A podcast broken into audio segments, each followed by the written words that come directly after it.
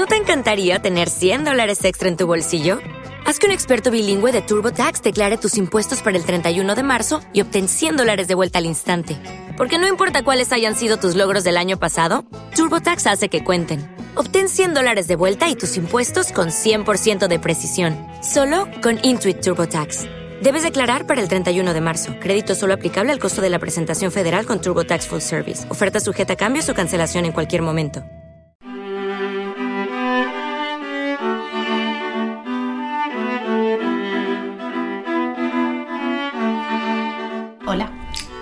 ¿Qué tal? Pues ya estamos grabando, ahora sí que ya estamos dentro. Y hola gastrónomos, hoy vamos a hablar de un tema que quien más, quien menos en algún momento de su vida tocará, unos como sueño y otros como pesadilla, que es organizar algún evento. En este caso, además, eh, Marta eh, es de las que crea sueños y de las que consigue que cuando te toque organizar una boda, eh, un cumpleaños, un evento, a quien no les guste el acto de organizar, pero sí el acto de disfrutar, ahí está mi queridísima Marta de Vintage Bodas. Así que, ¿vintage o vintage? Porque dicen que no es francesa, que es inglesa y hay una disparidad de opiniones. y ya que estás aquí, te pregunto. Bueno, como en todo en la vida, lo primero, muchas gracias por, estar aquí contigo, que me hacía muchísima ilusión. Y con esa presentación tan mágica que has hecho, vamos, va a salir de aquí una conversación divina. Y lo de vintage, vintage o como queráis de llamarlo, la verdad es que yo prefiero el término francés. Yo también, bueno, pues por mi, por mi vinculación un poquito con, con Francia. Pero al final, eh, cuando tienes que decir la dirección de correo, la dices en castellano y les dices el vintage de toda la vida y en asturiano, ¿sabes? Tal tal cual, eso es verdad. Siempre cuando ponemos nombres extranjeros, luego hay que pensar cómo se leen en, sí. asturiano. Nosotros somos los vintajes. sí. Pues Marta, eh, tocaste así un poco por encima el tema francés. Eh, una de las cosas que a mí más me gusta es tu pasado en Disney, que a mí eso me parece mágico y yo creo que eso hace también que ahora hagas eventos que tienen eh, pues no sé, brujería, porque entras y como que te trasladan a, otro momento, a otro lugar, como pudo ser, por ejemplo, hablábamos fuera de micro del último evento que organizaste, que tuve la suerte de ir en, la bodega histórica del gaitero, dentro del, del llegar del gaitero, de la fábrica, que, que fue una pasada. O sea, fue una auténtica pasada porque no sabíamos dónde estábamos. O sea, entre el enclave que ya lo hace único, que recomiendo a los oyentes que hmm. vayan a, visitarlo. Y lo que montasteis ahí de luces, mesa, decoración. Así que yo me quiero aprovechar que te tengo aquí sentada en la mesa de casa, eh, que al final es la mesa lo que nos une, o sea, en todos los ámbitos, eh, para que nos cuentes un poco que nos pongas en situación. Que yo siempre van a preguntar a los invitados qué es que hace una chica como tú o un chico como tú en un sitio como este. Entonces, nos cuentes tu pasado en Disney, donde aprendiste lo que no está escrito. Y luego nos vamos a aprovechar de que has venido a casa para eh, sacarte un poco de ese conocimiento y em, que nos cuentes cómo se obra esa magia, qué es lo que hacéis, qué tenéis en cuenta a la hora de gestionar y de crear un evento. Eh, entiendo que habrá gente que os contrata y que quiere desaparecer, gente que quiere estar muy involucrada en el proceso de organización. Así que esa es la síntesis de lo que vamos a tratar en este episodio. Y ahora sí empiezo con rebobinamos y nos vamos a Euro Disney. Vale, bueno, pues empezamos por ahí, aunque mi trayectoria viene de mucho más, eh, bueno, mucho más atrás, ¿no? Vengo de una familia, yo siempre digo que muy farandulera, porque mi abuelo tenía el cine Capitol en, Mieres, entonces todo lo que es artístico, eh, mi madre fue profesora de ballet, aunque ahora, ya sabéis, se dedica a muchísimas cosas todas solidarias, pero anda en todos los araos metida. Y la verdad que todo eso yo creo que creces con ello. Entonces, para mí, unas bambalinas, un, un trus, unas luces, es algo que, nací entre, entre ello, ¿no? Mi abuela era modista en la Embajada de La Habana, de esto de las puestas de largo y de todas estas historias, era cubana, había nacido en Cuba, entonces creo que todas esas pinceladas forman parte de la personalidad que, yo pueda tener ahora, eh, como algo había que estudiar, siempre se dice que, que por algún sitio hay que empezar, a mí me encantaba el periodismo, pero no quería irme de casa, cosas de, la vida, ¿no? Ahora deseando todos los días salir de casa y cuando era joven no quería estudiar fuera. Entonces, bueno, pues al final estudié empresariales y después hice la licenciatura de economía. Eh, todos los trabajos que me salían, becas en el Banco Herrero, todas estas cosas, me parecían súper aburridas para todo el bagaje que yo podía pensar que podía tener. Entonces un buen día eh, decidí eh, picar a la puerta de, de Disneyland París por aquella se llamaba Euro Disney, estamos hablando del año 2001, que, bueno, pues para los que nos estén escuchando, yo soy de la generación del 77, que siempre digo que salimos de ahí, un montón de gente súper válida, me voy a tirar flores, porque son una generación muy preparada para, para todo. Y la verdad que, que ese día piqué a esa puerta y tuve la suerte de que me, seleccionaron. Entonces, bueno, para una fan de Disney como yo desde la cuna, porque ya pues mi madre tenía el primer Mickey Mouse de madera que le habían traído en el año 54, eh, pues de, del extranjero, claro porque aquí no lo sabía. Entonces, siempre lo veía Mickey Mouse, todas estas cosas. Parece todo como muy infantil, pero soy una persona de cuentos de hadas, de sueños. Y trabajar allí te hace una experiencia, vivir una experiencia diferente. Sí es cierto que es una experiencia para gente joven. Ahora mismo si me dices si viviría allí o si trabajaría allí, hombre, pues dependiendo, ¿no? Si soy la productora de un show de estos maravillosos, eh, sería feliz. Pero para, trabajar como yo estaba de, cast member, eh, bueno, pues tienes una edad, ¿no? Pero allí sí que, sí que aprendí muchísimas cosas, mm, sobre todo cosas que, en las que yo me fijaba y que a lo mejor otra gente que trabajó allí no se fijaba. Yo me fijaba en cómo hacían todas las, todas las cosas, cómo lo decoraban, eh, cómo utilizaban para la iluminación, los trucos para, para decorar, pues las, mm, lo que utilizaban para dar alturas, para teñir las flores, un montón de cosas que, parece mentira que puedas aprender de un sitio así en el que en teoría eres joven y vas a pasártelo bien haciendo un grupo de, amigos a lo que luego puede ser tu, experiencia. ¿no? Entonces, cuando volví de, de, París, la gente me llamaba para organizar eventos solidarios. Empecé con UNICEF, me llamaban, pues hay cena de con perdón, ¿eh? yo les llamaba las cenas de pititas, que seguro que todo el mundo se, siente identificado y me van a crucificar, pero yo decía, voy a organizar una cena de pititas. Y al final ese tipo de cenas... ¿Qué es una cena de pititas? Pues de señoras bien. Ah, vale, vale.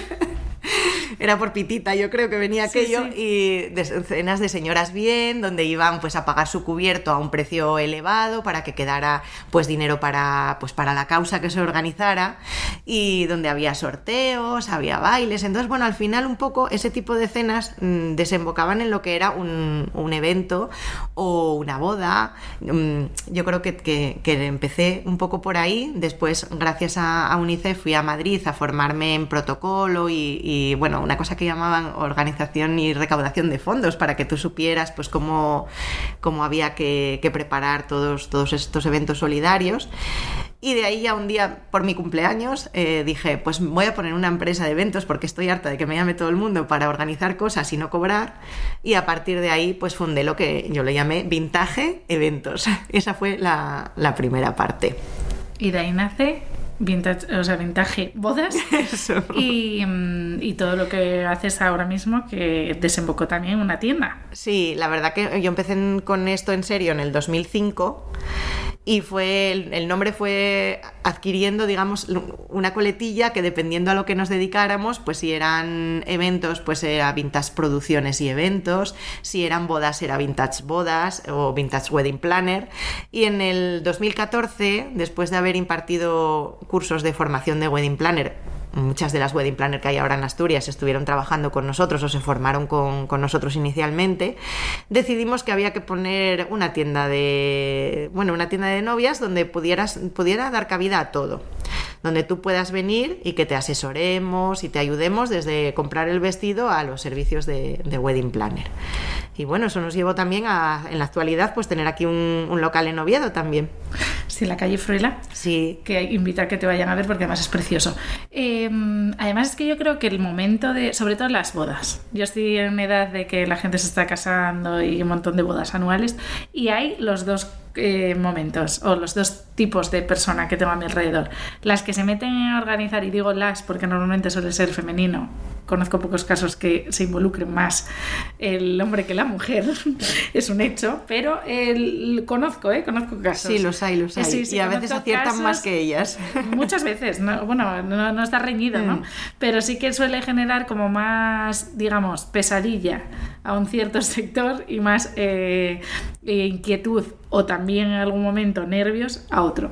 Y, mm, y hay yo creo dos tipologías de de, clientes, vamos a decir, visto desde fuera, ¿eh? lo que yo veo, sean femenino o masculino, que es el que quiere desentenderse de todo y es como, eh, yo necesito que me des de comer a mis invitados, que les hagas que se lo pasen bien y punto, a la gente que hoy en día, como en Instagram, o sea, hay bodas que yo digo que parecen conciertos de Michael Jackson, o sea, solo queda que la novia o el novio llegue volando, eh, porque ya es, a ver, de verdad te lo digo, ya llega un punto en el que es una competición a ver mm. quién tiene la boda más espectacular, ¿no? Y a veces nos olvidamos por el hacer la foto de disfrutarlo. Que yo creo que ahí es la labor que vosotras hacéis de, de, mm, conseguir ambas cosas, o sea, que sea una boda bonita, pero sin caer en el too much, ¿no? Que es muy fácil, además, porque hoy en día es como una competición. Yo digo que las comuniones hoy en día ya son un despropósito, porque hay comuniones que digo, pero cuando se casen qué van a hacer?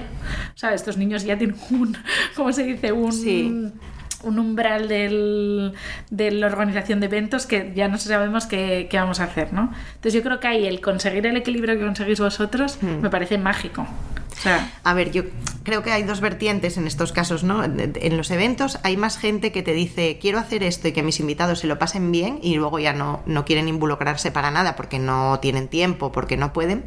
En las bodas está las personas que viven fuera y que no tienen tiempo para hacer ciertas gestiones pero que todo lo deciden los novios. No por tener un wedding planner tú vas a llegar a tu boda y, te, y vas a tener unas cosas de un color que a lo mejor no te gustaba, ¿no? Por ser un poco en plan película. No, eh, los novios siempre opinan de todo, pero hay mucha gente que te dice, no quiero wedding planner porque quiero decidirlo yo. No, señores, hay dos cosas diferentes. O sea, los novios pueden decidir todo, pero el wedding planner lo que hace es que haya una persona, como como en una orquesta hay un director que dirige a todos los instrumentos, en una boda, tú puedes coger una foto de Instagram, mirar proveedores y decir, los voy a contratar a todos. Perfecto. Pero, ¿quién dirige ese equipo de proveedores? Cuando llegan allí, ¿quién les dice dónde van las cosas, cómo tienen que montarse? Entonces, bueno, yo creo que la evolución del, wedding planner, que es un organizador de eventos de, toda la vida, ¿no? Pero como hemos traído el, término del extranjero, pues eh, wedding planner. Eso, vamos a decir bodas, cumpleaños. Sí, bodas, cumpleaños, todo. O sea, es, Exacto. Eh, igual. Sí, sí, al final es lo mismo, ¿no? Lo que hablabas de las comuniones ahora. Eh, ha habido una evolución tan grande en el sector. En el, antes decías lo de lo típico de las películas de cuando llegan y no me gusta este color. Se dan muchos casos de mm, escenas así de estrés absoluto. Yo no, yo no he vivido ninguna de esas porque todo es consensuado. Claro. Entonces, como todo es consensuado, pues no, no tienes, no llegas ahí, imagínate que llega el ramo de novia y dices, no era lo que me gustaba. No, no, es que ahora hay pruebas de ramo. Tú el ramo lo ves antes de la boda y te lo enseñan a ver si te gusta, si es del tamaño que lo quieres, de los colores, o sea, es un mundo. Eso sí que te iba a preguntar, eh, ¿cómo has visto la evolución en estos casi 20 años que llevas en la profesión de organizadora de eventos? A ver, la evolución ha sido muy buena en el sentido de que al principio cuando trabajábamos en bodas o hacíamos servicios sueltos en bodas, me refiero a servicios musicales, por ejemplo, casi no conocías a los novios.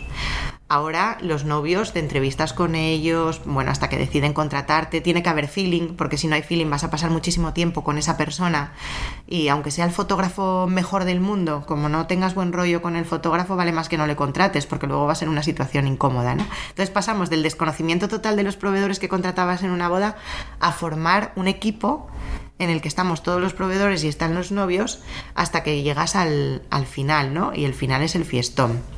Ha evolucionado muchísimo mucha culpa la tienen las redes sociales y digo culpa porque en todos los sentidos, lo que hablamos, competición.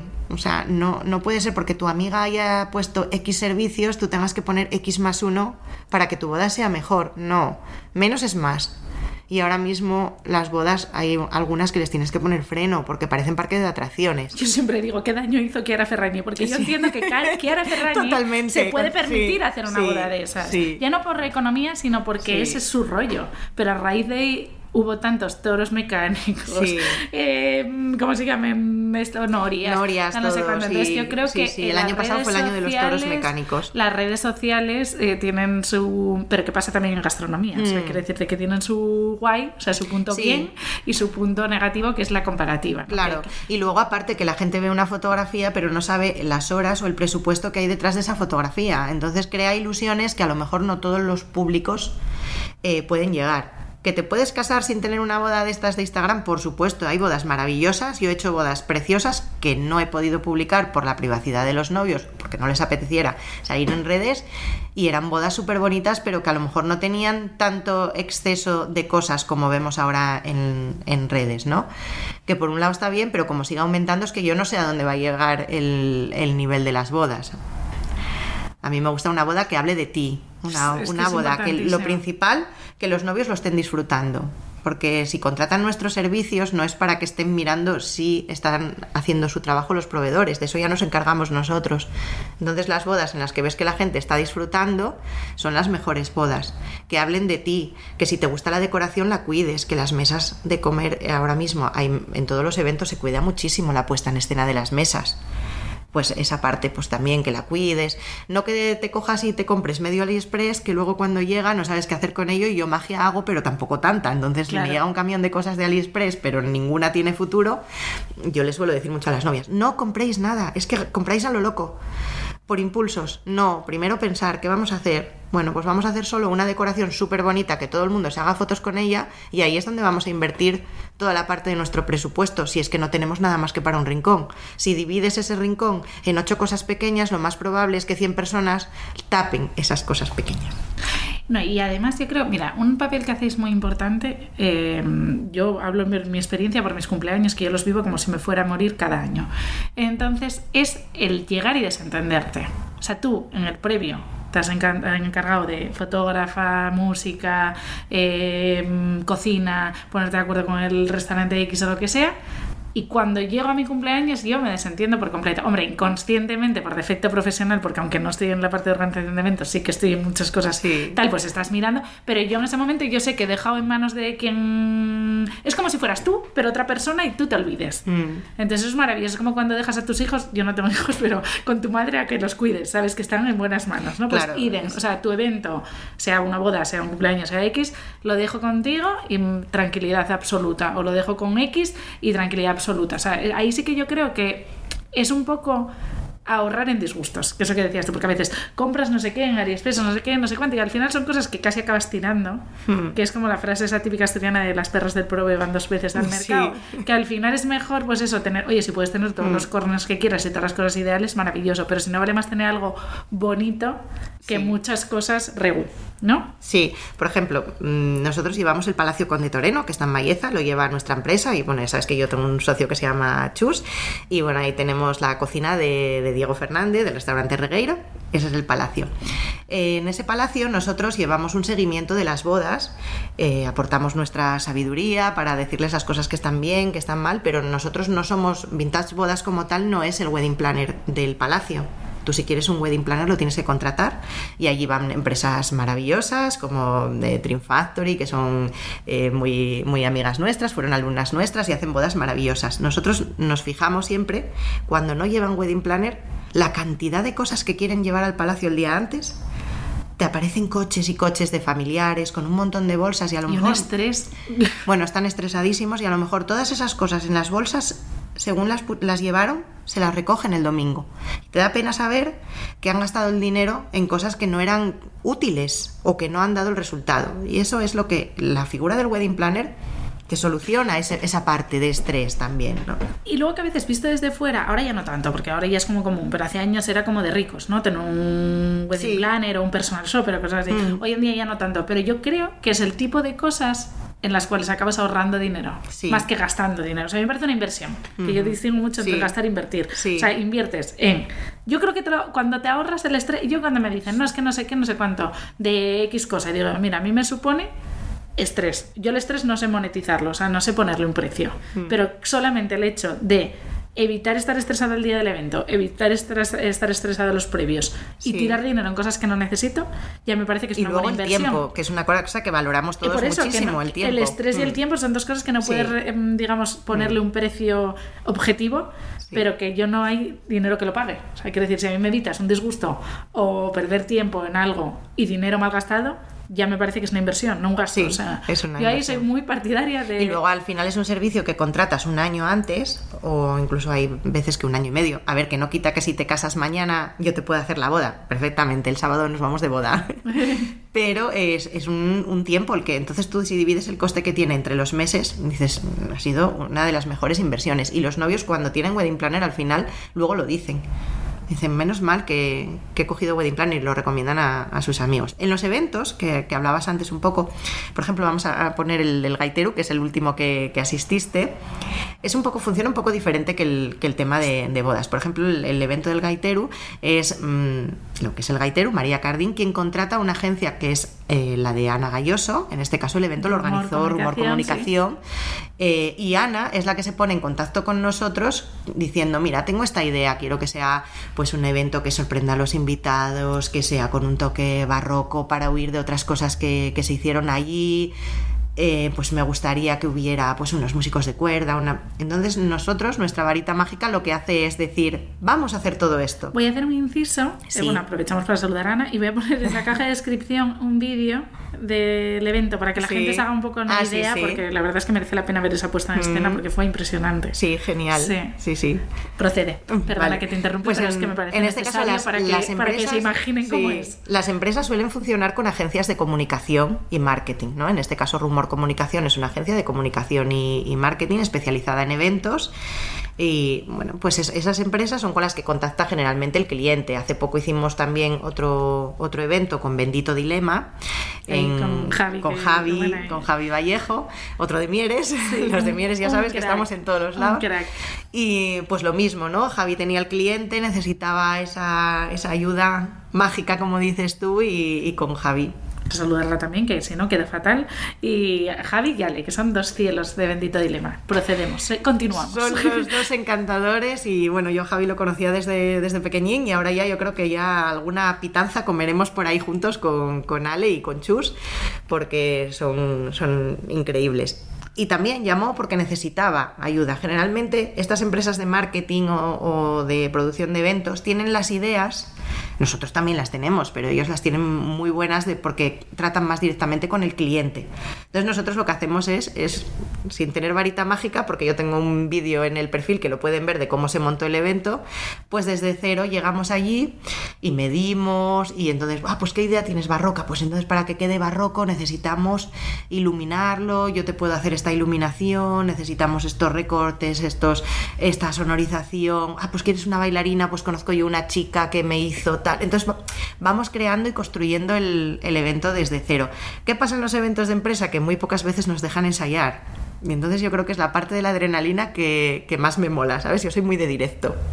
O sea, ¿te gusta trabajar bajo presión? Sí, yo creo que, que sí, yo creo que es donde saco lo mejor de, de mí, ¿no? La planificación está, está muy bien, pero a mí que te digan, tienes 15 horas para transformar esta bodega en lo que luego la gente ha visto en el vídeo que has, que has puesto. Bueno, a ver, es que eh, yo hice el, el curso de especialista en protocolo y heráldica del Estado, el de la Sí. Escuela Diplomática con Uniobi, y nunca ejercí, claro, pero lo veo cuando organizan. Y yo creo que la clave está ahí, en que lo tenéis todo tan pautado, que en este caso en el que nos dejan ensayar, os va la adrenalina, os va la marcha, pero como lo tenéis todo tan sumamente meticulosamente organizado, es difícil que algo salga mal, porque no dejáis nada al aire. O sea, es que es, es que es guay de ver. O sea, me encantó cuando Exacto. subiste todo, porque Sí. es que realmente el, esque- o sea, el esquema lo tienes ya hecho al 100%. Solamente podría Mm. pasar, pues yo que sé, que se caiga un barril encima. Bueno, claro, eso ya son cosas- que es inevitable, Sí, o sea, sí, que, es- que no está en tu mano. Pero Sí, yo hay muchas veces que yo lo veo, o sea, cuando, cuando fui con Ana a la primera reunión en que fuimos a ver la, bueno, la bodega. un tonel, que si digo barril, luego Eso, río. tonel. Un tonel. Lo- yo lo estaba viendo, o sea, lo que iba a pasar yo lo tenía en mi cabeza, ya lo estaba viendo. El problema es, a lo mejor, pues que yo no soy una dibujanta nata y no te puedo mm, materializar para que otra persona que no lo vea, pero tengo la suerte, de, en este caso, que trabajaba con Ana, que también tiene la misma imaginación y también es es súper creativa, entonces es muy fácil cuando eres tan creativo, dos personas, saber que va a salir perfecto, ¿no? Y luego hay otra cosa muy buena, el evento es sorpresa y nadie sabe lo que va. Si algo no es como nos habíamos imaginado, nadie lo sabe. Y eso pasa muchas veces en las bodas o en los eventos, que tú tenías programada una cosa, pues a lo mejor no salió como era, pero ha salido muy bien. ¿Por qué? Porque la gente no sabe. No es como si vas a un concierto y falla el cantante o se olvida la letra y lo notas. Pero en un evento como ese que no sabíais a lo que iba, si hubiera habido algún fallo tampoco os hubierais enterado. Sí, solo os enteráis vosotros. Claro, exacto. Entonces, bueno, también esa parte es mágica porque guardamos el secreto. Qué guay. Y mm, de todos los eventos que has hecho a lo largo de tu trayectoria, eh, ¿a cuál le guardas especial cariño? Bueno, eh, cariño o, odio, como decías antes, ¿no? Pesadilla o realidad. Eh, le guardo mucho cariño a una boda que hice en el Valle del Boida, porque no había nada eh, tuvimos que traer unos tipis, eh, eran una parejina súper super creativa y que además él era guardia civil de montaña, le adoraba, adoraba la montaña y esa boda le guardo especial cariño, aunque también especial odio, porque no había cobertura, las furgonetas no podían llegar, eh, bueno, era todo como muy, como muy caótico, ¿no? Y, ¿De esa hay vídeos o fotos que se puedan poner en la caja de, descripción? Sí, sí. Pues hay que apuntar, tenemos que apuntar, que tenemos que poner el De esa boda, además fue, bueno, fue creo, no sé si sería en 2013, no me acuerdo el año, tengo que mirarlo, pero fue un sorteo que hice mm, de qué pareja me necesitaría más. Sorteé mis servicios, qué pareja me, necesitaría más. Y ellos me escribieron para contarme cómo iba a ser su boda y dije, estos chicos me necesitan. Entonces la, la, seleccioné por eso y le guardo especial cariño por, por, ese tema. Eh, bodas, muchas, eventos, un montón y es que señalar uno... Es que es muy difícil. Es, como... cuando me dicen, quédate con un plato que... Claro, es, depende. es como muy difícil. Entonces, bueno, esta pues quizás por, por esa parte de que fue un sorteo y un sorteo no, pero bueno, fue que entre todas las cartas que me llegaron yo escogí la que, la que creía que más me iba a necesitar. Y luego pues a nivel de eventos, en Mieres hacíamos pasarela Mieres Arte y Moda, que lo hacíamos para, bueno, para mi madre, que era presidenta de la Unión de Comerciantes, y era un evento sin presupuesto, eso siempre me gusta recalcarlo porque cuando tienes presupuesto, como la boda de Chara Ferrari, puedes traer de todo, pero cuando no tienes presupuesto parece que tienes que utilizar más el ingenio para hacer las cosas. Entonces fue un evento que dejamos de, hacer, eh, lo hacíamos Marco Castañón y yo, eh, que Marco Castañón es el técnico de la Casa de Cultura de, Mieres y amigo personal que le guardo mucho cariño, y mm, llegó un momento en el que nos sentamos en la mesa y la última edición que hicimos dijimos, es que más de aquí, Marco, ya no vamos a poder hacer. Y entonces fue como, pues es la última, porque te da como pena, pero si no tienes presupuesto no puedes seguir. Y en esa última edición, pues también habíamos puesto, fue cuando se había quemado Notre Dame y habíamos hecho un pequeño homenaje pues con una, con una bailarina. Eh, teníamos un fondo de pantallas, Carmen, que la gente pensaba que era una pantalla que se abría y estaban montadas de unas planchas de Forespan en unos percheros con ruedas y cuando llegó el momento, Chus llevaba uno y otro y lo abrimos y parecía que estaba automatizado el escenario. Eh, o sea, era todo agudeza mm, visual y hicimos como un homenaje a los musicales, cantando bajo la lluvia, ET, todo hilado con un desfile de moda. Entonces yo creo que ahí fue como, no podemos hacer, no podemos hacer más. Entonces, bueno, ese, ese evento le guardo especial cariño, pero no podría retomarlo sin una buena financiación. También es verdad que, que entiendo que esto es como cuando te eras pequeño y tenías pocos juguetes en ese momento y eras capaz de divertirte con algo, que la mm. diversión se multiplicaba. Sí. Entiendo que en esos casos, aunque sea más difícil hacer con muy poco presupuesto, también la satisfacción es la leche, ¿no? Sí porque a mí eso me parece que quede bonito, con poco presupuesto, y yo creo que ahí es donde se nota cuando hay un buen profesional. Sí, la verdad que... y, tu cabeza. Y luego que lo hacíamos eso, pues tres personas, ¿no? En el escenario para, para todo. Que yo eh, presentaba, era la voz en off, pero también era la parte técnica y era la que daba salida a las modelos y bueno, era que no me podía... Mujer orquesta, nunca mejor dicho. Sí, sí, sí. Y Marta, para el común de los mortales que nos esté escuchando y que ahora mismo esté, pues o bien tenga pendiente organizar eh, su 40 cumpleaños, el de su pareja, eh, una boda, eh, un bautizo o un evento corporativo, ¿cómo es el proceder? O sea, el, vamos a ponerlo, el común denominador de, mm. aunque sea un evento corporativo, un evento personal. O sea, ¿a ti te llaman? Sí, yo, o sea, yo les recomendaría que si tienen pensado contratar ayuda, la contraten antes de dar ningún paso. Porque hay mucha gente que se lanza a voy a visitar los sitios de bodas. Entiendo que si es un bautizo tener el Bueno, hijo es ya. importante. vale. O casarte, encontrar pareja, pero... Vale, pero hablamos ya del de cuando voy a bautizar a mi hijo, ¿no? O voy a hacer un cumpleaños. Pues antes de buscar el sitio, pues si vas a querer ayuda ya empieza desde cero, ¿no? Eh, porque muchas veces, pues eso, se lanzan a mirar sitios, porque esa parte es muy bonita, mm, vas a visitar eh, espacios y, y demás, pero a veces para lo que tú quieres coges el espacio erróneo y ya partimos de pues de una De un hándicap, sí. que si quieres hacer pues algo al aire libre y no tiene jardines pues malo o si que no tiene plan B eh, pues malo también no entonces bueno varita mágica tenemos pero a veces no para no para tanto entonces yo creo que lo, lo primero es que si estás pensando en contratar a alguien nos preguntes que porque tengamos muchos seguidores en Instagram no significa que el precio sea en función de los seguidores que eso me lo has dicho el otro día Os limita, ¿eh? es que sí, el otro día me dijeron, es que no te habíamos pedido presupuesto porque al tener tantos seguidores pensamos que ibas a ser muy cara. Digo, coime, pero, pero que la gente que, que pregunte, ¿no?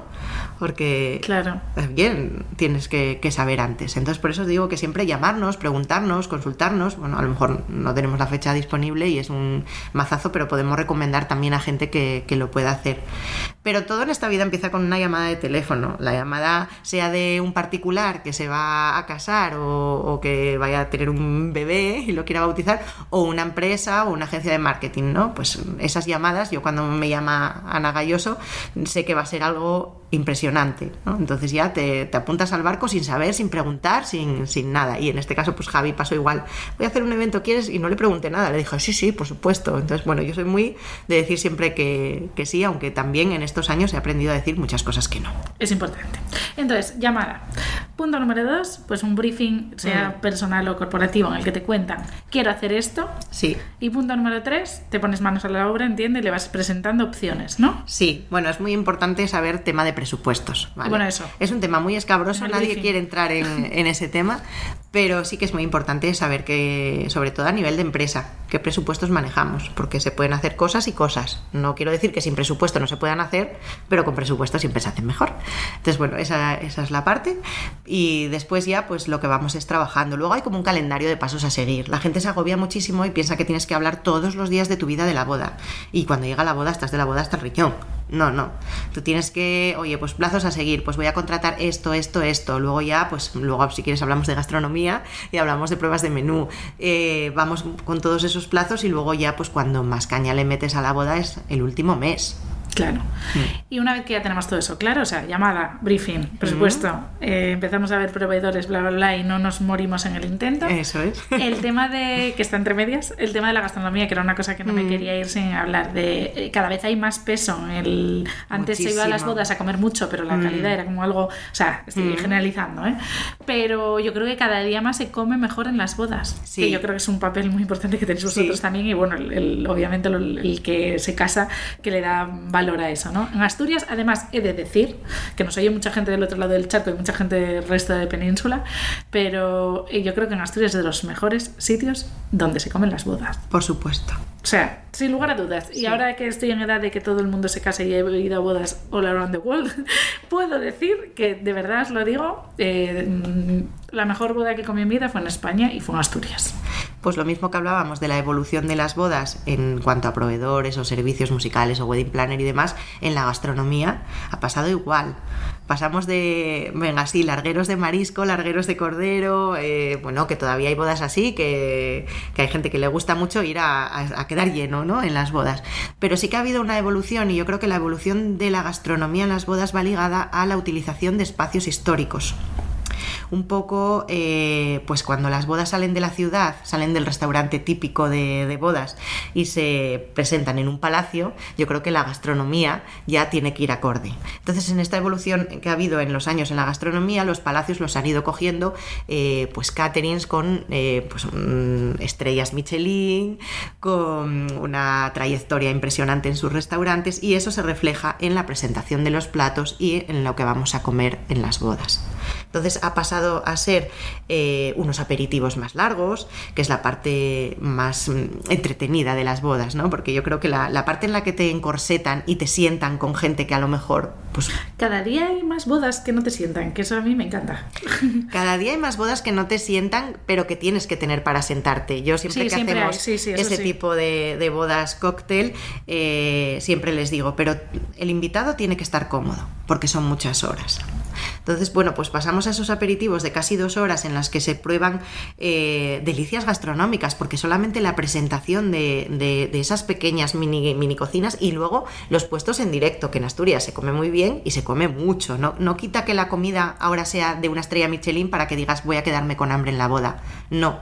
Lo que pasa que la comida se va a distribuir, digamos que el presupuesto de comida se distribuye en distintas partes. Pues la parte del aperitivo, esos puestos en directo, con un arroz con pitu, las mesas de pulpo que están de, de moda y que la verdad que a la gente le encantan, las mesas de quesos de nuestro querido Aitor, ¿no? Pues tri- triunfan siempre en, en las bodas. Toda esa parte gastronómica de los aperitivos, con música en directo, con conciertos, creo que es la parte más entretenida y que siempre les digo a todos los novios que por favor hagan las fotos breves o que las hagan en otro momento porque el Sí, porque se aperitivo de su boda se lo pierden y es uno de los mejores momentos.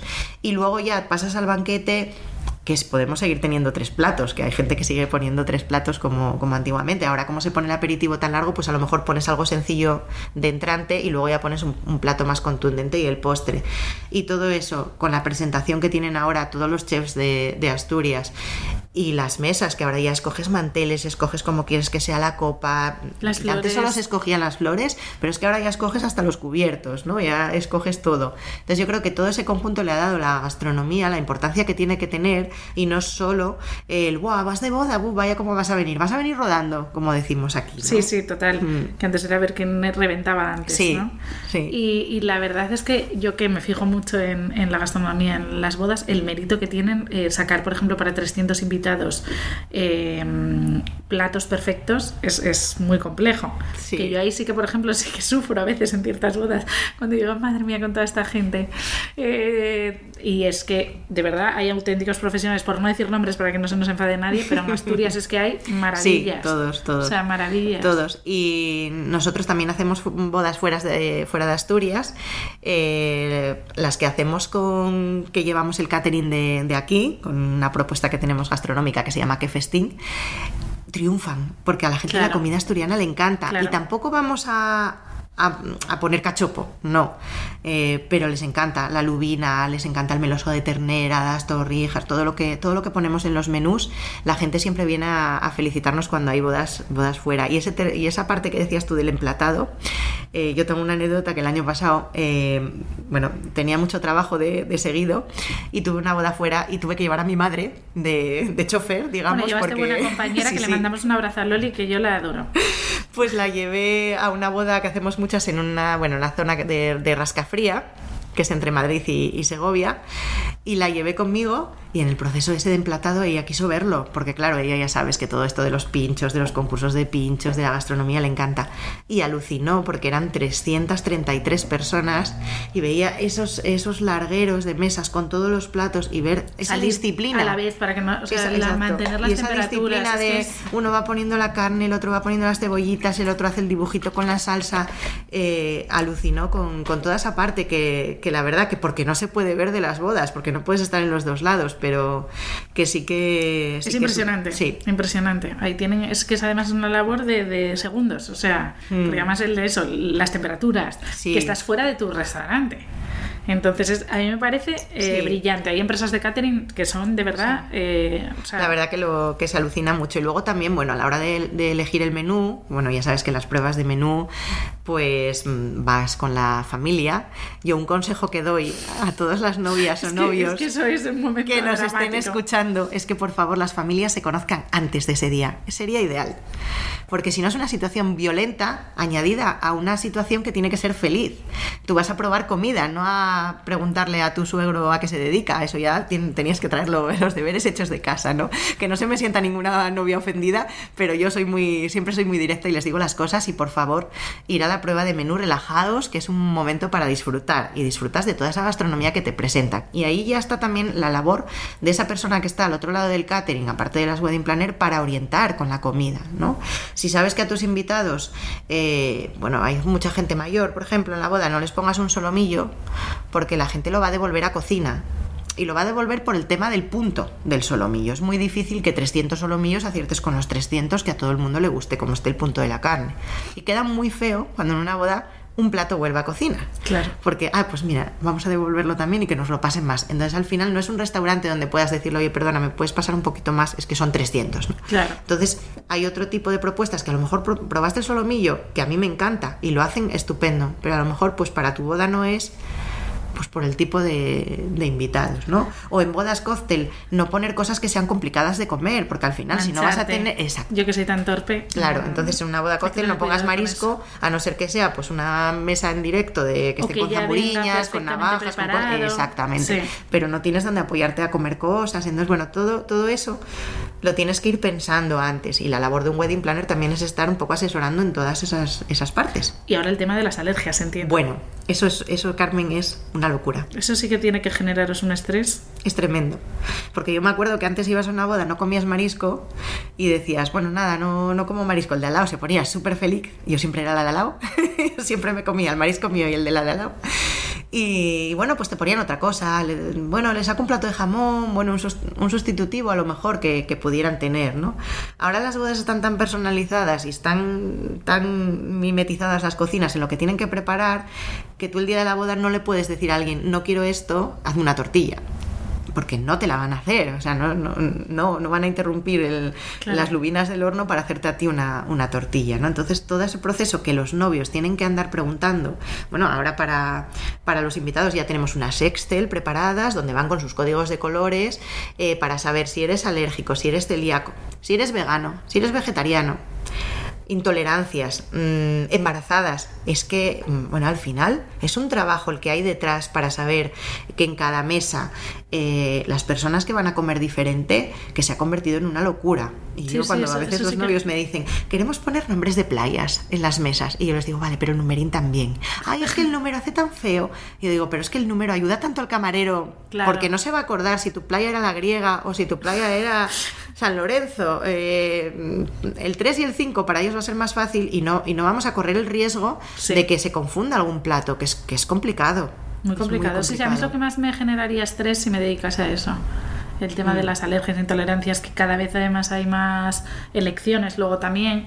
Y, y, luego la contaminación cruzada, que hay gente que es, es a tope, ¿no? Sí, sí. Entonces yo en esos casos que son tan a tope hay muchas veces que les decimos que si quieren llevar su comida de casa, de verdad, porque es que al final estás en un evento donde hay 300 personas y es muy difícil poner un cocinero solo para esa persona, porque entonces el coste de la boda ya. sería muchísimo más elevado con que para ese invitado tenga su grupo de camareros, su cocinero, o sea, solo para esa persona. Entonces a veces pues les decimos, oye, a niveles muy extremos, ¿no sería mejor sí, sí. que te lleves tu comida te lleves tu comida y una, ambulancia medicalizada, ¿cómo lo ves? es broma, es broma. No, pero es verdad que hay situaciones que yo Que yo lo entiendo porque es súper peligroso y, sobre todo en niños, ¿sabes? En niños muchas veces los padres nos dicen, oye, es que no puede tocar nada que haya tocado... Y son niños y los niños están jugando con la comida, entonces ¿qué, haces? ¿Aíslas a la niña? No, no. es complicado. y yo entiendo que quieren ir porque es el día más importante de, de sus amigos o de sus familiares y demás, pero hay que mirar un poco las dos partes, ¿no? No solo la parte de soy alérgico y cuidado, que voy a poner aquí mis, mis barreras, soy intolerante a todo, y otra parte la, de las personas que están detrás a nivel gastronómico para hacer ese menú. Y ofrecer esa seguridad que se necesita transmitir. Sí, porque por ejemplo, en los aperitivos hay cosas que pueden comer todos, pero hay aperitivos que son solo especiales para los celíacos y nosotros cuando vamos con, con Kefestín siempre decimos, bueno, a ver, ¿quiénes son los celíacos? Jolín, que nos manden una foto, tío, porque es mucho más fácil saber quiénes son que andar investigando. A gritos, ¿quién es el celíaco? Claro, entonces queda, queda, fatal. Entonces siempre les decimos, oye, cuando lleguen, que se identifiquen, que vengan al metre. Oye, pues mira, yo por ejemplo no puedo comer queso de cabra, pues al metre ya le digo, soy la del queso de cabra. Y así por lo menos ya me conoce y dice, esta chica, cuidado con ella, que es la que va a comer regulete. Eh, pero si no dices nada, pues corres el riesgo de que esa comida que los novios han pedido para ti, porque la han pedido. O sea, si te preguntan si eres querida se queda. Muchas veces dices, la comida no la ha reclamado nadie, entonces. Ya. Entonces, ¿qué ha pasado con, con ella, no? Y, y, si no, pues nada, les tendremos que empezar a poner una chapita cuando llegue. El semáforo. Soy el celíaco, soy el, el, alérgico al marisco, ¿no? Para poder identificarlos, porque al final es, es complicado. También hay algún eh, intolerante que durante la boda se vuelve tolerante porque le bueno, gusta eso, más el plato eso, de la ¿eh? Eso es terrorífico, eso, eso pagan justos por pecadores luego. Sí. Pues Marta, eh, yo en este podcast siempre hago una encerrona, que es Sí. un libro, Sí. una peli Uh, y una canción para cerrar el episodio. En ese orden, porque la canción tiene que ser al final para cerrar el episodio. Así bueno, que pues, un libro. Pues un libro. Como no, no puedo decirte de, de Walt Disney porque ya quedaría como muy chica Disney, pero yo soy muy, puedes, muy infantil. Eh, te voy a decir que lo he leído en todos los idiomas posibles y me quedo con El Principito, aunque tiene sus sombras y, y su luz, pero yo creo que explica muchísimas, muchísimas cosas de la vida en, en ese pequeño fragmento. Eh, una peli. Buah, es que soy súper fan de, de Marvel, de Star Wars, eh, entonces me quedaría con el episodio, mm, digamos, de, de Star Wars con el que nací, porque nací el Día de la Fuerza, nací el 4 de mayo del 77, entonces me, me quedaría con la primera parte de, de Star Wars y con mi princesa Leia. Entonces, bueno, una nueva esperanza. Yo creo que en la vida la esperanza siempre tiene que estar ahí. Importantísimo. ¿Y qué otra cosa me habías dicho? Para cerrar una canción. Para cerrar, una canción. Uy, pues una canción. Tengo muchísimas que me gustan.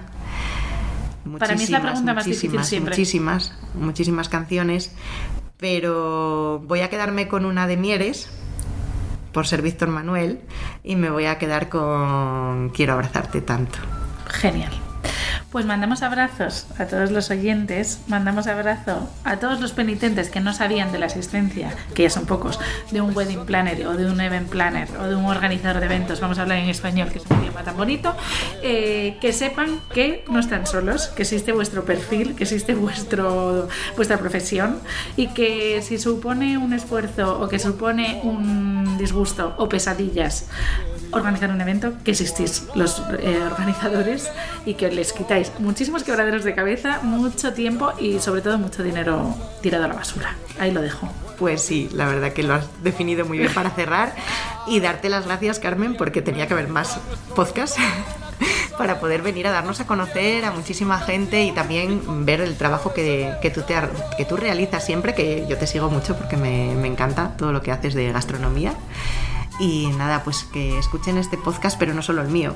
Si han llegado aquí por Vintage Bodas, que escuchen todos los de Carmen. Ay, muchas gracias. Pues nos vamos, vamos a mandarle un besín a Loli, que es la madre de, de Marta y por la cual está sentada aquí, Marta. Por supuesto. Así que este final de episodio con Víctor Manuel sonando de fondo se lo vamos a dedicar a mi Loli, que es majísima y una persona que ha hecho muchísimo por eh, Mieres, por los eventos y por la gastronomía en Mieres, que fue donde la conoce. Así que le mandamos un beso muy fuerte. Un besito a Loli. Sabes que te quiero como a nada en el mundo. Que he seguido tus pasos, tu caminar como un lobo en celo desde mi hogar con la puerta abierta de par en par, de par en par. Que tenía en penumbra nuestro rincón en aquel salón con tus cubiertos y tu canción y con tus flores en el jarrón.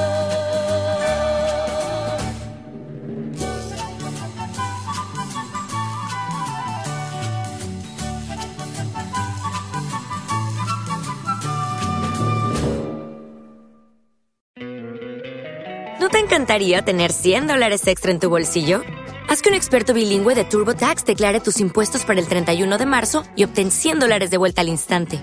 Porque no importa cuáles hayan sido tus logros del año pasado, TurboTax hace que cuenten. Obtén 100 dólares de vuelta y tus impuestos con 100% de precisión, solo con Intuit TurboTax.